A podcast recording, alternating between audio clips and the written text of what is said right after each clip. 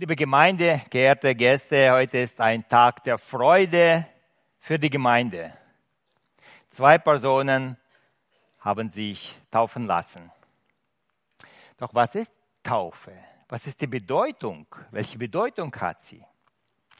Die Bibel erklärt die Bedeutung der Taufe in mehreren Bildern.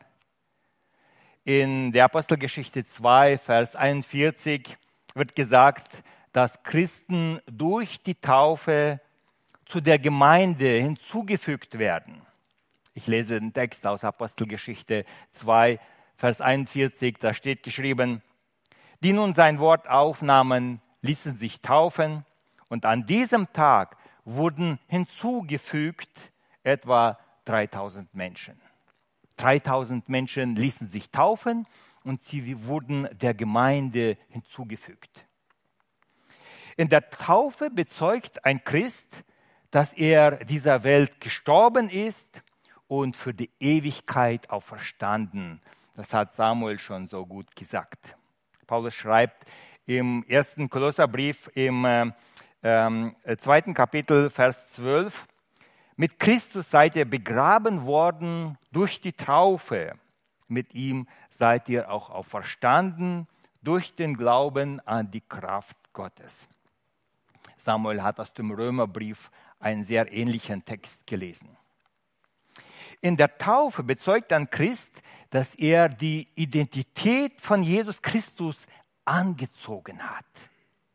Paulus schreibt im Galaterbrief im dritten Kapitel, Vers 27, denn ihr alle, die ihr auf Christus getauft seid, habt Christus angezogen. Und Paulus schreibt in seinem ersten Brief an den Timotheus, das war sein Freund und auch sein Schüler, dass die Taufe ein Bekenntnis des Glaubens ist. Ich lese aus dem ersten Timotheusbrief, äh, Kapitel 6, Vers 12. Da schreibt Paulus an, die, äh, an den Timotheus und sagt, kämpfe den guten Kampf des Glaubens. Ergreife das ewige Leben, wozu du berufen bist und bekannt hast, das gute Bekenntnis vor vielen Zeugen. Taufe ist ein Bekenntnis des Glaubens, das vor Zeugen abgelegt wird.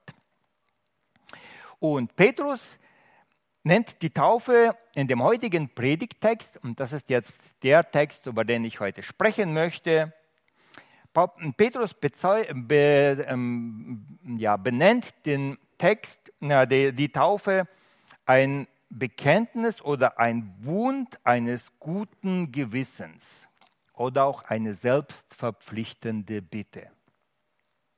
Wenn, wir, wenn ihr vielleicht die Lutherbibel in eurer Hand jetzt habt oder eine Elberfelder Übersetzung, dann klingt der Text so, 1. Petrus 3, Vers 21, das ist ein Vorbild der Taufe, die auch euch jetzt rettet. Denn in ihr wird nicht der Schmutz vom Leib abgewaschen, sondern wir bitten Gott um ein gutes Gewissen durch die Auferstehung Jesu Christi. Sollte jemand von euch zufällig eine russische Bibel in der Hand haben, dann würde der Text etwas anders klingen.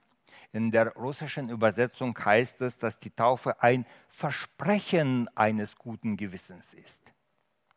Und solltet ihr eine alte eine alte Lutherbibel von 1912 haben, dann würde, würde in dieser Bibel stehen, dass die Taufe ein Bund eines guten Gewissens ist. Woher diese verschiedenen Übersetzungen? Die Antwort wird uns klar, wenn wir in das griechisch-deutsche Lexikon hineinschauen. Und da werden wir für das Wort das hier für Versprechen oder für Bund oder für Bitte übersetzt wird, ähm, wird übersetzt als, ich zitiere jetzt aus dem griechisch-deutschen Lexikon, formale und untersuchende Frage des Richters an beide Vertragspartner. Also nicht an einen, sondern an beide. Zwei sind dabei. Ein Versprechen einer amtlichen Befragung, ein Gelübde, Bezeugung oder eine bittende Anfrage oder sogar auch Forderung. Ein Versprechen, ein Gelübde, eine untersuchende Frage an beide Vertragspartner. Welches Versprechen wird da gegeben? Oder was bezeugen und bitten wir bei Gott? Es ist ein öffentliches Bekenntnis, eine gegenseitige Verpflichtung. Und wenn wir weitere Bibelstellen in der Bibel untersuchen, merken wir, eigentlich ist das eine Liebesbeziehung, der Beginn eines, einer Liebesbeziehung. Die Liebe Gottes ist ein großes Thema in der Bibel. Ich will nicht sagen das Wichtigste, aber eins von den großen und wichtigen Themen der Liebe. Und dieses Thema, der, die Liebe Gottes zu den Menschen, dieses Thema ist wie ein roter Faden durch die ganze Bibel. Der Apostel Johannes schreibt über die Liebe Gottes in seinem Evangelium, im Johannesevangelium im dritten Kapitel, im Vers 16 folgendes. Er sagt, so sehr hat Gott die Welt geliebt, dass er seinen eingeborenen Sohn gab, auf dass alle, die an ihn glauben, nicht verloren werden, sondern das ewige Leben haben. Gott liebt Menschen. Ist das nicht ein Wunder? Gott liebt Menschen. Gott liebt uns. Das ist das größte Wunder der Menschengeschichte. Gott offenbart sich in der Bibel als ein Gott der Liebe. Das ist seine Natur, seine Identität. Gott ist Liebe. Das ist eine von seinen Eigenschaften. Und Liebe wünscht sich immer ein Gegenüber. Liebe braucht jemanden, dem sie die Liebe schenken kann. Liebe lebt von der Gemeinschaft. Liebe braucht ein Gegenüber. Und Gott hatte schon im Garten Eden täglich Gemeinschaft mit den Menschen, die er gemacht hatte. Liebe war auch der Grund, warum Christus in diese Welt gekommen war. Warum ist Jesus in diese Welt gekommen? Jeder Mensch trägt den Keim der Sünde in sich. Und die Sünde, die trennt von Gott. Und Gott wollte diese Trennung überwinden. Die Liebe Gottes bewegte ihn dazu, um Wege zu suchen, um diese Trennung zu überwinden. Die Gerechtigkeit Gottes forderte Strafe für Sünde. Aber Gott in seiner großen Liebe und in seiner Barmherzigkeit hat uns nicht aufgegeben. Und er hat sich entschieden, selber für unsere Sünde zu bezahlen und das Angebot der Liebe jedem Menschen anzubieten. Jesus starb am Kreuz, um uns eine Brücke zum Vater zu bilden, zu bauen, damit wir zurück zu Gott finden können.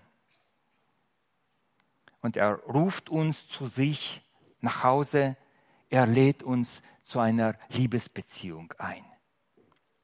Das hat Jesus so einmalig, so wunderbar in diesem Gleichnis vom verlorenen Sohn beschrieben, wie der Vater steht an der Schwelle seines Hauses und schaut hinaus zum Sohn, der von ihm weggelaufen ist und wartet, wann wird er zurückkommen. Die Liebe Gottes zu den Menschen. Gott wünscht sich eine Antwort auf sein Liebesangebot. Gott klopft an die Herzen der Menschen. Er wirbt um sie. Er lädt sie ein. Schon im Alten Testament sehen wir, dass Gott sich von den Menschen eine Antwort auf sein Liebesangebot äh, erwartet. Er wartet, dass auf seine Liebe wir mit einer Gegenliebe antworten. Im fünften Mose, im fünften Buch Mose, im Kapitel 6, Vers 5, da steht geschrieben, und du sollst den Herrn, deinen Gott, lieben mit deinem ganzen Herzen, mit deiner ganzen Seele und mit all deiner Kraft. Das steht im Alten Testament geschrieben. Gott wünscht sich, dass Menschen ihn auch lieben mit aller Seele, mit ganzer Seele, mit ganzer Kraft, mit aller Hingabe. Aber die, Menschen, die meisten Menschen gehen an dieser Liebe Gottes gleichgültig vorbei. Doch wenn einer stehen bleibt und wenn er die Liebe Gottes verstanden hat und darauf antwortet, dann ist das ein Beginn einer ungewöhnlichen und einer ungleichen Liebesbeziehung. Der ewige und barmherzige Gott, Schöpfer Himmels und der Erde, liebt dich und mich. Ist das nicht wunderbar? Soll dich keiner sonst auf dieser Erde lieben? Die größte Liebe ist dir schon geschenkt. Der himmlische Vater liebt dich. Mein Lieben, ich freue mich für euch, dass ihr dieses Angebot der Liebe verstanden habt. Auch Jesus wünscht sich nichts sehnsüchtiger als ein Liebesangebot, also eine Liebesantwort seiner Nachfolger. Er sagt im Johannesevangelium Kapitel 15, 9, sagt Jesus Christus zu seinen Jüngern, wie der Vater mich geliebt hat, das heißt genauso wie Gott Jesus liebt, so hat er uns geliebt. Und er sagt, bleibet in meiner Liebe. Jesus Christus möchte, dass wir in dieser Liebesbeziehung zu ihm bleiben, dass wir in dieser Liebesbeziehung zu ihm leben. Und nun antwortet ein Mensch auf das Angebot Gottes und er sagt, ich will Gott lieben. Und er will diese Beziehung nicht geheim halten. Er möchte, dass von dieser Beziehung, von dieser Liebesbeziehung jeder Mann erfahren kann. Und Taufe ist ein öffentliches Bekenntnis zu Jesus Christus. Wir bekennen uns öffentlich zu ihm und zu seiner Liebe. Und wir sagen, ich will Jesus Christus nachfolgen, ich will ihn lieben. Die Bibel beschreibt diese Liebesbeziehung, die auch in der Taufe ausgedrückt wird mit folgenden Worten in der Offenbarung. Das ist das letzte Buch der Bibel im Kapitel 19, Vers 7. Da steht geschrieben, lasst uns freuen und fröhlich sein und ihm die Ehre geben, denn die Hochzeit des Lammes ist gekommen und seine Braut hat sich bereitet. Der Moment ist gekommen, wo die Gemeinde die Begegnung mit ihrem Herrn Jesus Christus hat, eine Erfüllung der Sehnsüchte, eine Liebesbeziehung. Paulus ermahnt die christlichen Ehemänner, ihre Frauen zu lieben. Und er sagt, liebet eure Frauen so, wie Jesus die Gemeinde liebt. Wir sehen, das ist eine Liebesbeziehung. Viele sehen das Leben eines Christen als einen Katalog von Geboten und Verboten. Das darfst du nicht machen, jenes sollst du nicht tun, so und so viel Mal musst du beten oder was auch immer. Aber wenn wir die Bibel lesen, merken wir, das ist an erster Stelle nicht ein Katalog mit Geboten und Verboten. Nachfolge ist für Christen, für Christen eine Liebesbeziehung zu ihrem Herrn. Der Apostel Petrus drückt das in, auch im ersten Petrusbrief, im ersten Kapitel, Vers 8 so aus. Er sagt, ihn habt ihr nicht gesehen und habt ihn doch lieb. Und nun glaubt ihr an ihn, obwohl ihr ihn nicht gesehen habt. Ihr werdet euch aber freuen mit unaussprechlicher Freude, wenn ihr das Ziel eures Glaubens erlangt, nämlich der Seelenseligkeit. Dann kommt dieser Moment, wo wir Jesus Christus sehen werden und dann ist die Erfüllung unserer Freude vollkommen. Wir singen in einem Lied in der Gemeinde, im Himmel gibt es manches, was ich gerne möchte sehen. An Schönheit wird mein Herz sich dann erfreuen. Ja, im Himmel werden viele Dinge sein, sein, die wir noch nie gesehen haben. Und wenn ich einst in Ewigkeit zum Himmel werde eingehen, der Erste, den ich sehe, soll Jesus sein. Und dann der Refrain, der Erste, den ich sehe, soll Jesus sein. Und dann wird alles andere mich erfreuen. Anbetend werde ich stehen vor dem, der alles gibt Ich sehe dann den Heiland, der mich liebt. Wie kann ich Jesus lieben? Wir haben von dieser Liebesbeziehung gesprochen, aber man müsste ja auch irgendwie praktische Anleitungen haben. Wie kann ich Jesus lieben? Den sehe ich nicht, den kann ich nicht anfassen.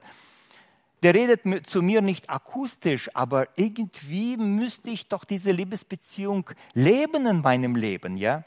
Und ich habe fünf Möglichkeiten äh, in der Bibel gefunden, wie wir Jesus lieben können, wie wir unsere Liebe zu ihm ausdrücken können. Und vielleicht könnt ihr euch drei von diesen fünf merken und das kann euch vielleicht eine Hilfe im Alltag sein. Als erstes, suche regelmäßig Zeiten der Gemeinschaft mit Gott. Meine lieben Liebesbeziehungen leben von Gemeinschaft. Liebe sucht nach Gemeinschaft und lebt von Gemeinschaft. In jeder Eheberatung, wenn zwei in eine Eheberatung gehen, weil es in der Ehe kriselt, in jeder Eheberatung wird erstes, als erstes gefragt, habt ihr Gemeinschaft miteinander? Wie verläuft eure Gemeinschaft? Habt Zeit für, füreinander. Das stärkt die Beziehung. Das verbindet. Und Gott wünscht sich Gemeinschaft mit dir. Nimm dir regelmäßig Zeit zum Gebet. Das ist Liebe zu Jesus. Zeiten des Gebets sollte man in den Tagesablauf einplanen. Meine Lieben, es gibt viele Dinge, die wir vor uns herschieben und wir sagen, eigentlich wäre es gut, aber heute nicht. Wenn wir diese Zeiten für eine Liebesbeziehung nicht einplanen, werden wir immer wieder sagen, gut wäre es, aber heute, jetzt im Moment nicht. Wir wollen das Gebet nicht als eine Pflicht sehen. Es soll eine Liebesbeziehung sein. Es soll ein Wunsch sein, ein Verlangen, Gemeinschaft mit Jesus haben. Jesus stand manchmal vor Sonnenaufgang auf, um mit seinem Vater Gemeinschaft zu haben. Manchmal verbrachte er die ganze Nacht im Gebet mit seinem Vater, um sich mit ihm zu beraten. Bevor er seine Jünger äh, aus seinen Jüngern zwölf Apostel wählte, verbrachte er eine Nacht im Gebet, um Weisung, um Klarheit zu haben. Gebet verbindet, Gebet ist Gemeinschaft. Ich war in meiner Jugend äh, zwei Jahre beim russischen Militär und viele meine, meiner Kameraden hatten eine Freundin, als sie einberufen wurden. Und sie erlebten nach und nach, wie ihre Freundschaften zerbrachen. Einer nach dem anderen bekam einen Brief eines Tages und da stand drin, äh, tut mir leid, ich habe einen anderen Freund gefunden, lebe wohl. Warum? Sie waren weit weg, sie haben keine Gemeinschaft täglich gehabt, keinen Kontakt. Vielleicht haben sie zu wenig Briefe geschrieben, zu wenig Liebesworte mitgeteilt und mit der Zeit ist die Beziehung in Brüche gegangen. Liebende teilen alles miteinander. Darum teile deine Gedanken, deine Freuden, deine Sorgen mit Jesus Christus im Gebet. Wenn du traurig bist, klage ihm deine Not. Er will dich trösten, er will dir helfen. Vergiss nicht zu danken für alle guten Gaben, die er dir gegeben hat. Dank öffnet das Herz Gottes. Dank hat Verheißungen. Im Psalm 50, Vers 23 steht geschrieben, wer Dank opfert, der preiset mich. Und das ist der Weg, dass ich ihm zeige, das Heil Gottes. Wer Gott dankt, der erfährt das Heil Gottes. Im Dank liegt Verheißung, im Dank liegt Kraft.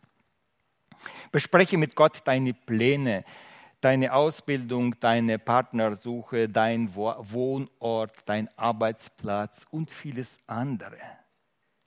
Im Psalm 32, Vers 8, da sagt Gott, ich will dich unterweisen und dir den Weg zeigen, den du gehen sollst. Ich will dich mit meinen Augen leiten.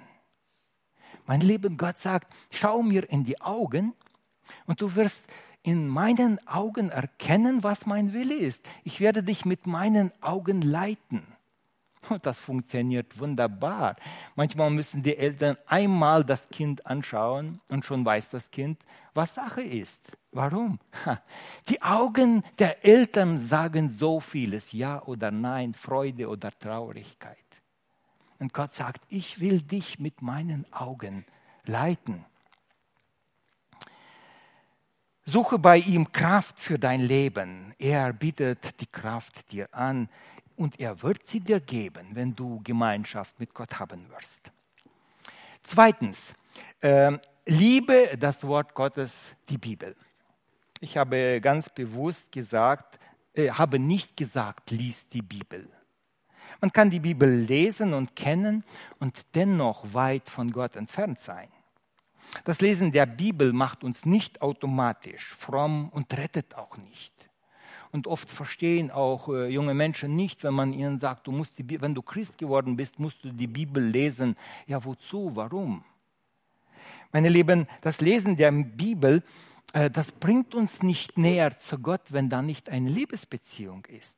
Du kannst 50 Mal das Vaterunser aufsagen und dein Herz bleibt leer wenn du keine persönliche Beziehung zu deinem Vater hast. Aber wenn du die Bibel lesen wirst, um den Charakter Gottes zu erfahren, um seinen Willen zu kennen, dann wirst du Freude am Lesen der Bibel bekommen. Wie Liebende ihren, die Briefe ihrer Geliebten lesen oder die SMS oder heutzutage WhatsApp man wartet auf diese Nachricht und man liest sie immer wieder. Wie Großeltern die Bilder von ihren Enkelkindern aufbewahren oder wenn die Enkelkinder den Großeltern etwas Nettes schreiben. Oh, das ist wichtig, das wird aufbewahrt. Und dann holen sie irgendwann einmal nach Jahren diese Liebeserklärungen wieder raus und lesen die Großeltern. Meine Lieben, wenn wir die Bibel lesen, kommen wir Gott näher. Das ist ein Ausdruck der Liebe zu Gott. Im Psalm 119, es ist der Psalm über das Wort Gottes, im 159. Vers, da steht geschrieben, siehe, ich liebe deine Befehle, Herr. Erquicke mich nach deiner Gnade. David sagt, ich liebe, was du sagst. Ich will es wissen. Deine Befehle sind für mich wichtig. Und dann wird das Wort Gottes für dich ein Wegweiser sein, eine Hilfe.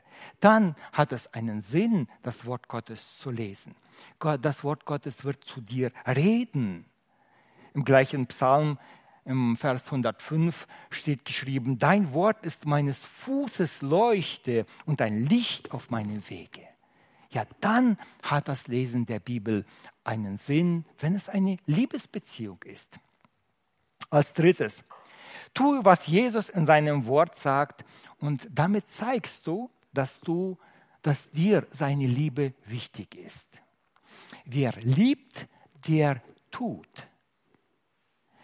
Wenn wir Jesus lieben, dann werden wir seinen Anweisungen befolgen.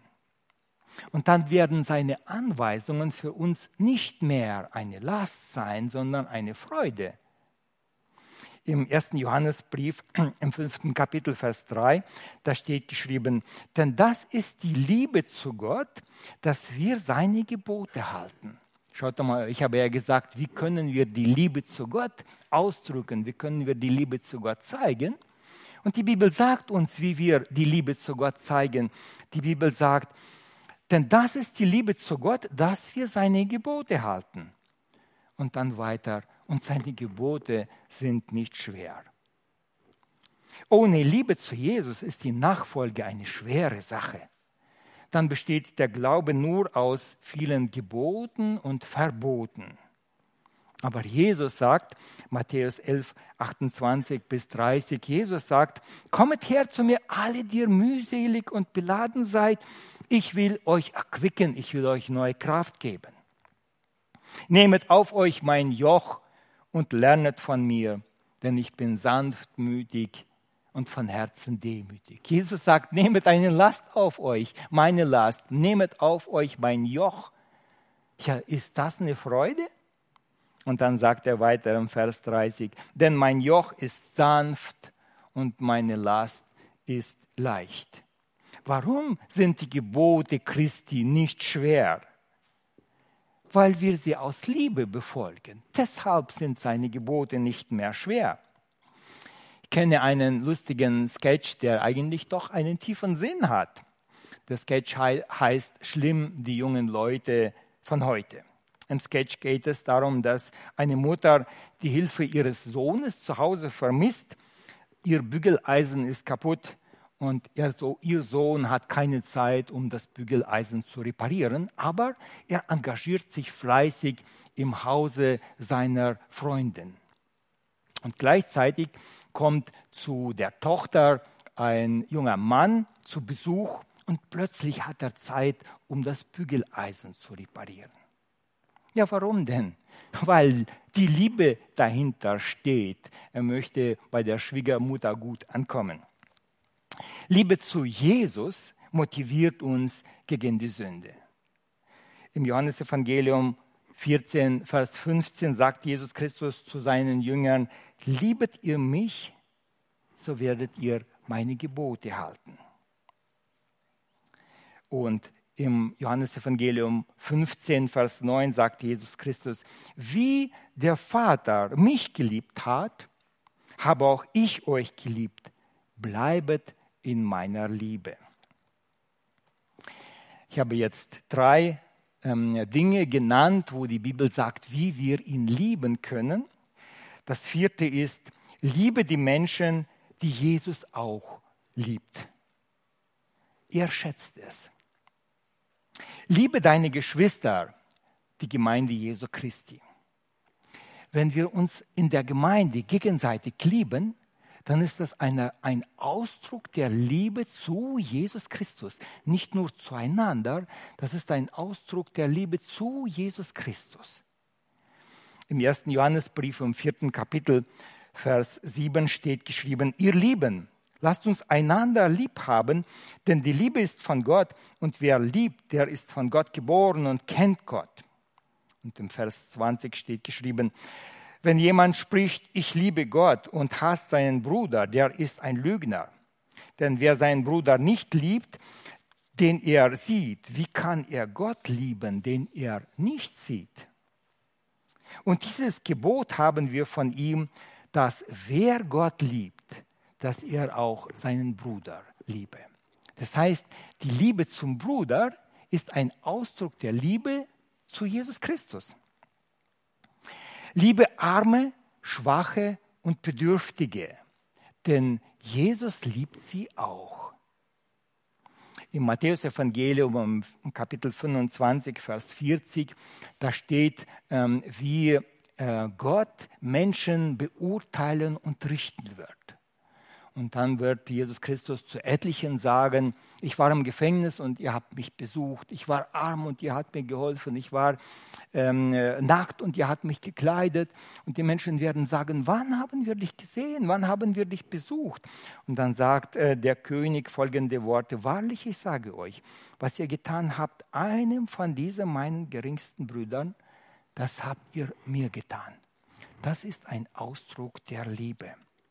Wer Angehörige pflegt, so als, er, als ob er Jesus pflegt, der drückt seine Liebe zu Jesus aus. Wer den Kleinen, den Bedürftigen, den Armen hilft, wer Witwen beisteht, der tut es für Jesus. Das ist die Liebe zu Jesus Christus. Und wer seine Feinde liebt, der liebt der tut es, weil er Jesus liebt. Haben die Feinde es verdient? Nein.